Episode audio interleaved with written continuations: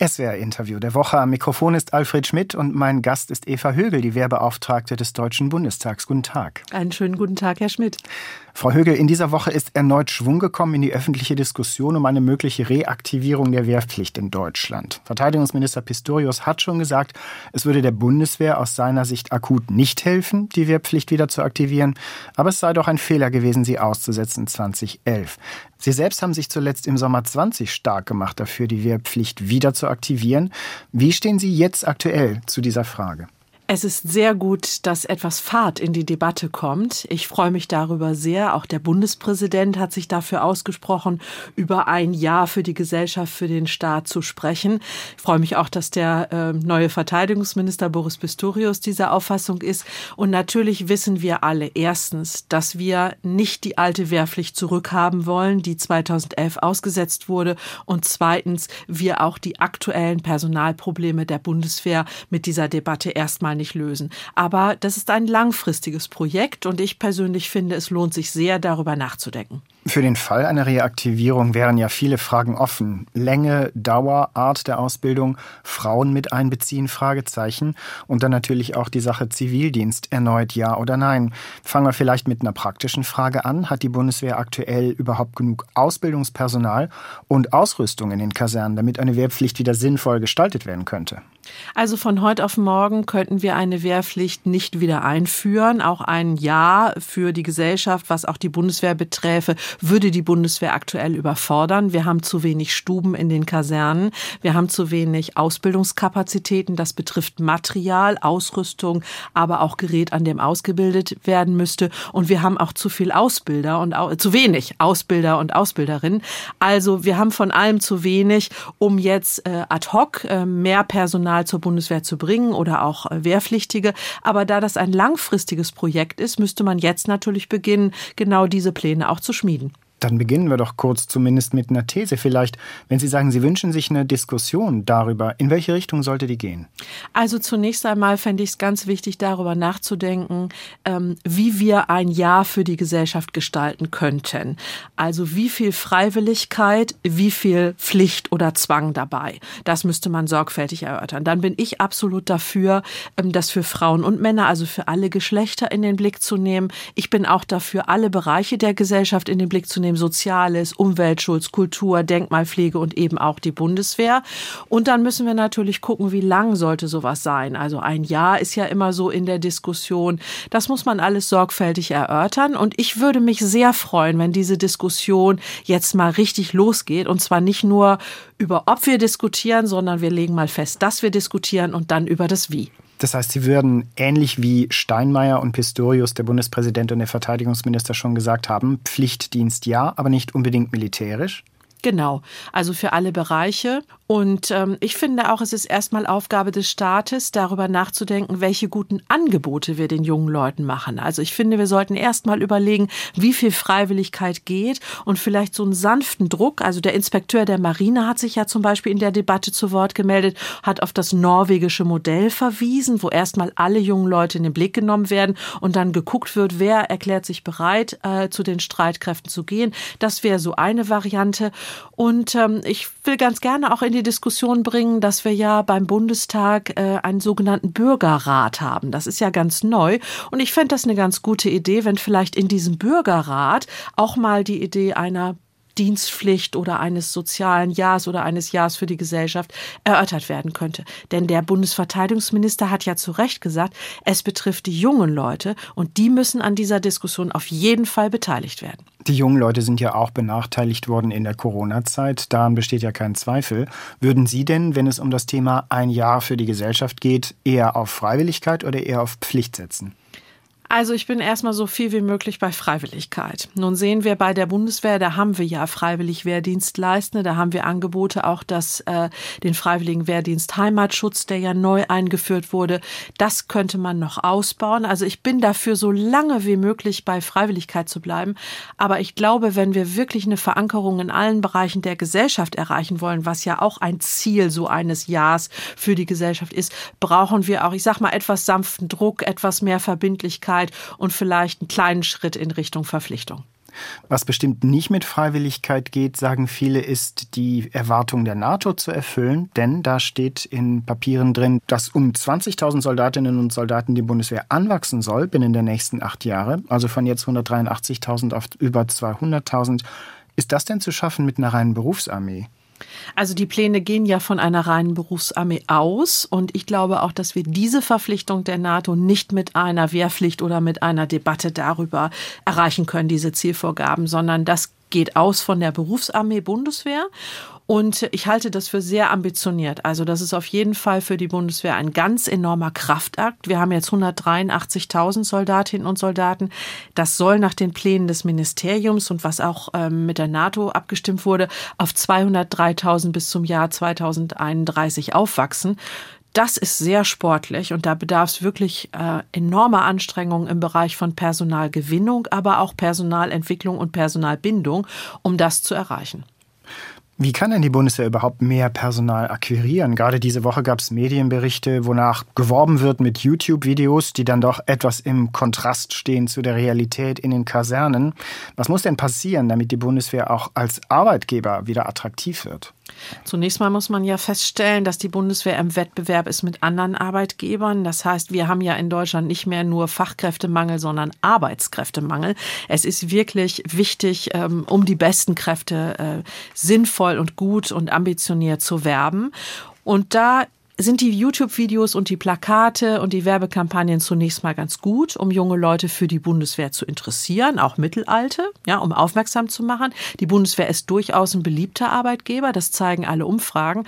Aber dann treffen die Menschen auf die harte Realität in der Truppe. Und deswegen ist es wichtig, dass die Rahmenbedingungen insgesamt verbessert werden. Besseres, modernes Material, Digitalisierung, ähm, nicht zu sehr Belastung. Das heißt, Personal insgesamt ist auch ein Thema im Hinblick auf die Belastung, Vereinbarkeit Familie und Dienst. Und wenn wir uns den Zustand der Kasernen angucken, dann muss man sagen, das ist auch nur sehr eingeschränkt attraktiv, denn viele Kasernen sind in keinem guten Zustand. Das muss alles verbessert werden, damit die Bundeswehr ein wettbewerbsfähiger, attraktiver Arbeitgeber ist. Der Amtswechsel im Bundesverteidigungsministerium an der Spitze, der neue Minister Pistorius ist ja erst seit kurzem im Amt, hat der sich Ihrer Ansicht nach gut ausgewirkt bereits, darauf das alles zu verbessern?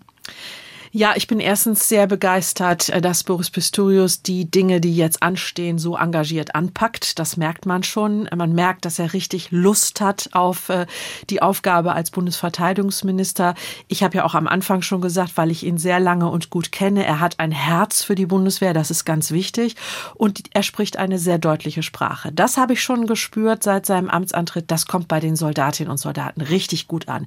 Er redet nicht drumherum, sondern er sagt, was Sache ist und er verkündet auch äh, sehr äh, gut und klar Erfolge. Zum Beispiel jetzt die Frage der Produktion von Munition für den Gepard, der in der Ukraine in dem entsetzlichen Krieg im Einsatz ist.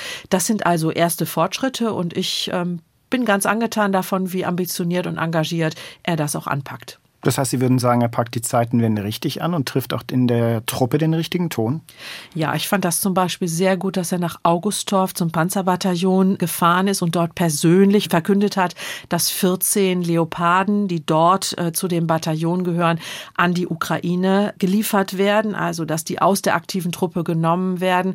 Das hat er nicht über die Medien verlautbaren lassen, sondern direkt den Soldatinnen und Soldaten mitgeteilt. Das ist nämlich bitter für den Verband, nicht? Das reißt große Lücken in der Truppe auch. Das beeinträchtigt die Ausbildung und Übung und die Einsatzbereitschaft. Und das fand ich äh, sehr gut. Also alle Initiativen bisher, alle Termine, die er gemacht hat, die kommen auch bei der Truppe gut an. Das habe ich gespürt. Auch seine Äußerungen zum Einsatz in Mali. Da war ich gerade in Mali vor Ort in Gao, als er sich äh, deutlich geäußert hat. Das kam bei den Soldatinnen und Soldaten wirklich sehr gut an. Bleiben wir noch einen Moment bei der Ausstattung der Bundeswehr. Sie haben es schon angesprochen. Die Leopard-Panzer werden ja jetzt zum Teil in die Ukraine gehen, würden dann hier fehlen. Wie ist es denn insgesamt mit der Ausstattung der Bundeswehr? Es ist ja tatsächlich über Jahre heruntergefahren worden, sagen wir mal, die Hardware. Wie schnell kann das ersetzt werden? Also das kann wirklich nicht alles sofort ersetzt werden, weil sowohl die Beschaffungsprozesse als auch die Produktion des fehlenden Materials sehr lange dauern. Dafür muss man auch Verständnis haben. Dafür haben Soldatinnen und Soldaten auch Verständnis. Aber es gibt ja das 100 Milliarden Euro Sondervermögen, damit neu beschafft werden kann. Und was auch wichtig ist, dass zügig wieder beschafft wird, das Material, was an die Ukraine abgegeben wurde. Und das erwarten die Soldatinnen und Soldaten auch, wohl wissend, dass es unter Umständen lange dauert, aber dass die Bestellungen jetzt schnell in Auftrag gegeben werden und dass geguckt wird, dass man zügig Verträge mit der Industrie schließt, damit äh, in die Nachbeschaffung auch zügig eingestiegen wird. Die 100 Milliarden, ich nenne sie meistens extra Geld, Sondervermögen finde ich geschmeichelt, denn es sind fast alles neue Schulden. Zu denen würde ich gerne fragen, ob das aus Ihrer Sicht genug ist, denn der Minister Pistorius hat diese Woche schon gefordert, wir brauchen eigentlich 10 Milliarden regelmäßig jedes Jahr nochmal obendrauf. Sehen Sie das auch so? Ja, dieses Sondervermögen oder Extrageld, wie Sie sagen, die 100 Milliarden Euro, das ist ja erstmal richtig viel, aber wir wissen auch, dass es ja die größten Lücken oder die ähm, dringendsten äh, Dinge erstmal abdeckt. Es gibt darüber hinaus die Notwendigkeit, den Einzelplan 14, den Verteidigungshaushalt im Bundeshaushalt, den wirklich gut und äh, stabil zu finanzieren. Das sind jetzt ungefähr 50 Milliarden Euro und wir wissen, dass es einen enormen Investitionsbedarf gibt. Zum Beispiel ein zweistelliger Milliardenbetrag für Munition. Wir haben auch einen Investitionsbedarf von rund 50 Milliarden in die Infrastruktur. Ich erwähnte schon die Kasernen, die in keinem guten Zustand sind. Und wenn man das alles so auf aufaddiert, dann kommt man auf eine dreistellige Milliardensumme. Und deswegen wird es jetzt bei den Haushaltsverhandlungen darum gehen, erstens, das Zwei-Prozent-Ziel zu erreichen. Das hat der Kanzler ja zugesagt am 27. Februar 22 bei seiner Zeitenwenderede und eben den Bundeshaushalt auch so solide zu finanzieren, dass die notwendigen Investitionen getätigt werden können. Aber ich sage auch dazu, auch der laufende Betrieb der Bundeswehr. Es geht nicht nur um Anschaffung, sondern auch um den Betrieb des Geräts, was dann angeschafft wird. Diese Zeitenwenderede und auch der Zeitpunkt des russischen Überfalls auf die Ukraine jähren sich jetzt bald zum ersten Mal. Tut Deutschland eigentlich aus Ihrer Sicht das Richtige gemeinsam mit den Partnern in der NATO, um die Ukraine zu unterstützen?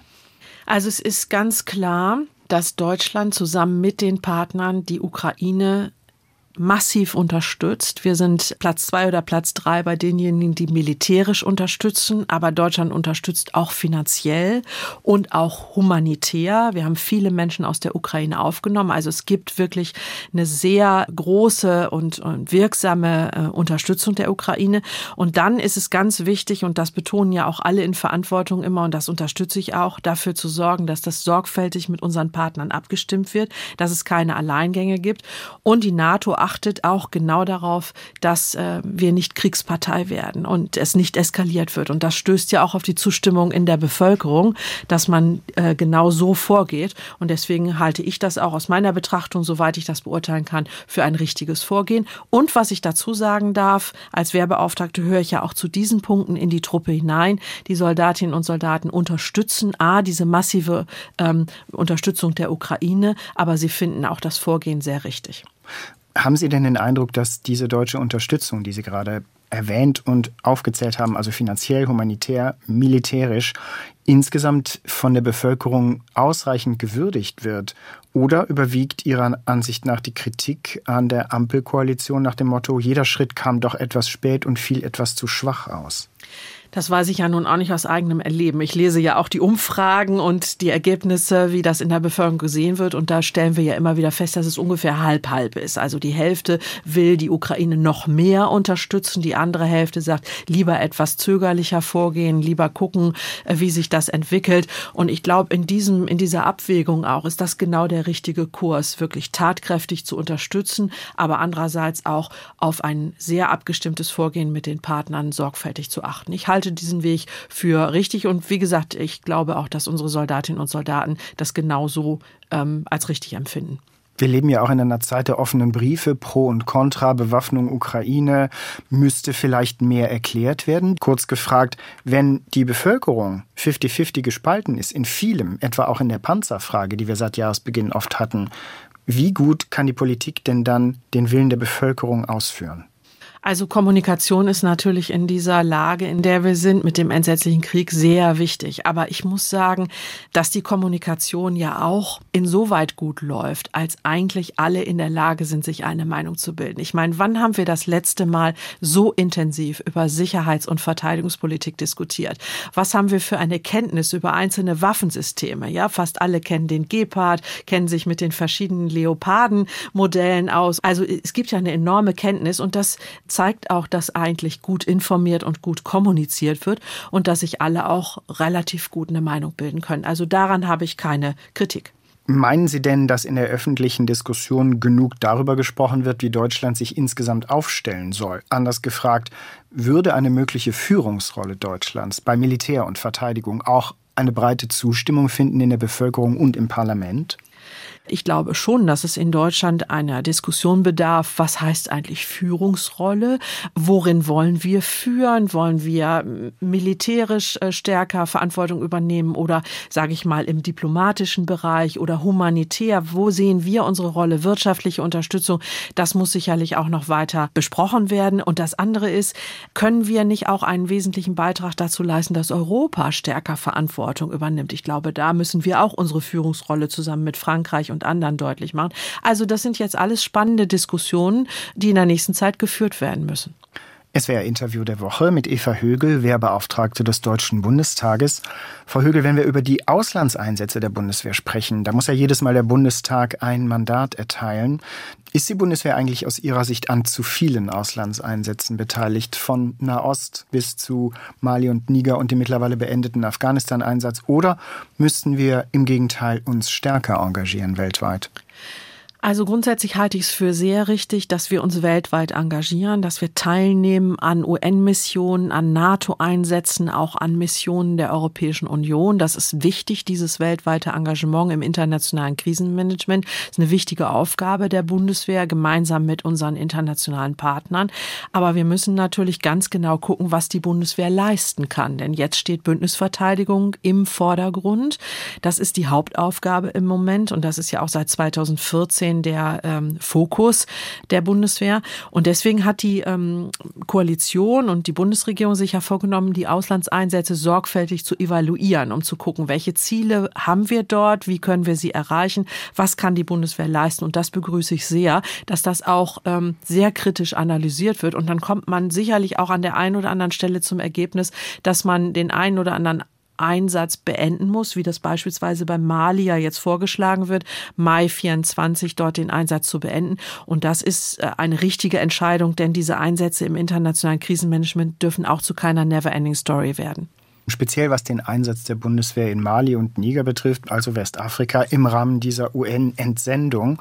Wie gut sind denn die Chancen, dass es da zu einem geordneten Ende kommen kann? Weil viele haben ja noch dieses ziemlich katastrophale Ende des Afghanistan-Einsatzes ja, in Erinnerung. Hoffen wir mal, dass es zu einem geordneten Rückzug kommt und dass es so durchzuführen ist, wie die Bundesregierung das vorschlägt. Also Abzug bis Mai 2024. Man braucht ungefähr für einen geordneten Rückzug zwölf Monate. Das heißt, er kann jetzt im Frühjahr beginnen, abgestimmt mit unseren Partnern, auf jeden Fall gesichert. Und äh, es gibt ja auch die Überlegung, einzelne Fähigkeiten schon vorzeitig rauszunehmen, beispielsweise unsere Drohnen, die eh nicht mehr fliegen dürfen, weil die malischen Machthaber diese Überflugrechte nicht genehmigen sukzessive sich zurückzuziehen. In dem jetzt noch gültigen Mandat ist aber auch eine Klausel enthalten, wenn die Sicherheitslage sich verschärft, dann auch einen Rückzug schneller zu organisieren. Und darauf ist die Bundeswehr vorbereitet. Beendet ist ja seit August 21 der Afghanistan-Einsatz mit einem, na ich nenne es mal, Ende mit Schrecken, erinnern sich viele noch dran. Die parlamentarische Aufarbeitung davon läuft ja in einem Untersuchungsausschuss und in einer Enquete-Kommission. Wie gut stehen denn die Chancen, dass aus diesen Ergebnissen dieser Kommission und des Ausschusses auch die richtigen Lektionen gelernt werden?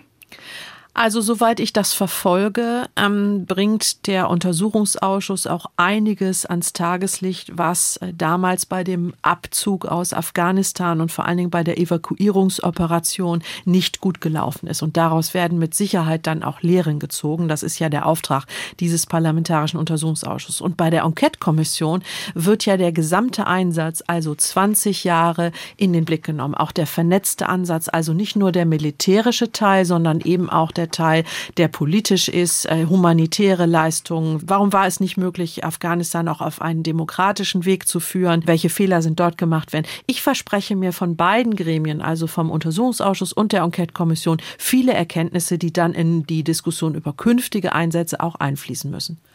Dann lassen Sie uns gegen Ende des Gesprächs noch über Ihr Amt selbst sprechen. Sie sind gewählt für fünf Jahre, also bis Mai 2025 und bearbeiten pro Jahr 4000 Vorgänge mit einem Stab von 65 Leuten.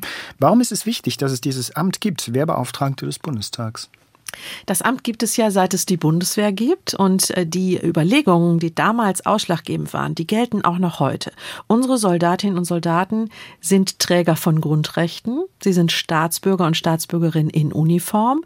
Und es ist gut, ähm, wenn es eine Institution gibt wie das Amt der Wehrbeauftragten, die darauf achtet, dass diese Grundrechte auch gewahrt werden und die Grundsätze der inneren Führung, die in der Bundeswehr gelten. Darauf achten wir. Das ist auch unser Prüfmaßstab, wenn wir die Vorgänge ähm, bearbeiten.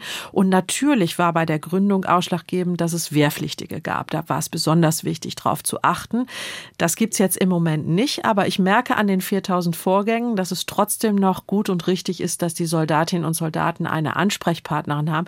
Und ich nenne mich ja auch ähm, gerne Anwältin der Soldatinnen und Soldaten, weil ich auch ganz klar parteiisch für die Bundeswehr das Wort ergreife und an der einen oder anderen Stelle in der politischen Diskussion auch das Augenmerk auf die Bedürfnisse der Truppe lenken kann.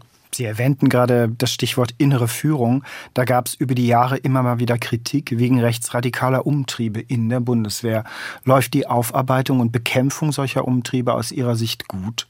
Ja, ich muss ganz klar sagen, das läuft gut. Ähm, wir müssen trotzdem weiterhin sehr aufmerksam sein. Wir haben in unserer Gesellschaft ein Problem mit Rechtsextremismus. Das ist die größte Herausforderung für unsere Demokratie. Und deswegen haben wir das auch als Problem in der Bundeswehr. Und es gab auch in den letzten Jahren einige Vorfälle, auch Zusammenschlüsse, ähm, möglicherweise auch Netzwerke, Verbindungen, die in der Bundeswehr auch ähm, präsent waren. Und äh, für Rechtsextremismus gibt es in der Truppe keinen Platz, darf es nicht geben. Da gibt es eine rote Linie, das darf nicht äh, toleriert werden. Und da muss ich schon sagen, wenn ich so die letzten Jahre in den Blick nehme, da ist viel passiert an Aufarbeitung, aber auch an Prävention, Stichwort politische Bildung, ganz klares Adressieren von solchen Bestrebungen, aber auch Demokratieschulung, rechtsstaatliche Bildung. Also insofern, ich bin dabei, immer zu sagen, wir müssen weiterhin aufmerksam sein. Das ist ein permanentes Problem. Aber es hat sich in der Bundeswehr viel getan und äh, ich glaube, dass wir da auch auf dem richtigen Weg sind in der Bundeswehr. Wenn Sie dieses Amt für fünf Jahre, für die Sie gewählt sind, ausüben, haben Sie jetzt sozusagen Halbzeit in etwa. Mhm. Mitten hineingeknallt ist im Grunde die Zeitenwende. Was können Sie von Ihrem Amt aus dafür tun, damit die Zeitenwende auch vorankommt? Denn viele haben ja den Eindruck, dass es da doch eher schleppend läuft. Also die drei Baustellen, die mit Zeitenwende zusammenhängen, sind ja Material, Personal und Infrastruktur. Das sind im Grunde genommen auch die Dauerbrenner in den Jahresberichten der Wehrbeauftragten der letzten Jahre. Auch keine neue Erkenntnis, um es ganz offen zu sagen. Aber durch die Zeitenwende ist jetzt klar geworden, wie wichtig es ist, unsere Bundeswehr gut auszustatten, gut aufzustellen und dafür zu sorgen, dass sie vollständig einsatzbereit ist. Und das ist meine Aufgabe, das aufzunehmen, was aus der Truppe kommt, an Notwendigkeiten und das hier im politischen Berlin auch zu adressieren, das deutlich zu machen. Meine Aufgabe ist ja, es heißt Hilfsorgan, die Abgeordneten bei der parlamentarischen Kontrolle der Streitkräfte zu unterstützen. Und darin sehe ich ganz besonders meine Aufgabe jetzt im Zusammenhang mit Zeitenwende und 100 Milliarden Euro Sondervermögen. Wir sind ja auch in der Panzerdebatte immer wieder auf das Problem gestoßen, dass nie so richtig klar war, welches Ziel diese Zeitenwende denn möglicherweise verfolgen soll. Wenn Sie definieren sollten, mit welchem Ziel zum Beispiel liefern wir eigentlich Waffen an die Ukraine, wie müsste dieses Ziel aussehen? Das kann man sehr klar formulieren. Die Ukraine muss diesen Krieg gewinnen.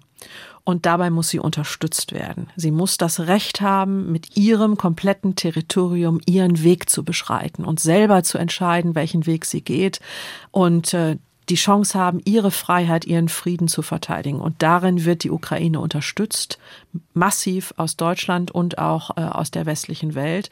Und hoffen wir, dass dieser Krieg bald ein Ende findet und die Ukraine gewinnt. Das heißt, Ukraine gewinnt, heißt territoriale Integrität einschließlich Krim? Natürlich. Warum sagt der Kanzler das eigentlich nicht so klar wie Sie? Das müssen Sie den Kanzler fragen. Eins noch, wenn Sie Wladimir Putin etwas zurufen könnten, was würden Sie rufen? Ziehen Sie Ihre Truppen aus der Ukraine ab und helfen Sie mit, dass wir eine internationale Rechtsordnung haben, die von allen akzeptiert wird und dass wir Frieden in Europa und der Welt bekommen. Frau Hügel, vielen Dank für das Gespräch. Sehr gerne. Herzlichen Dank.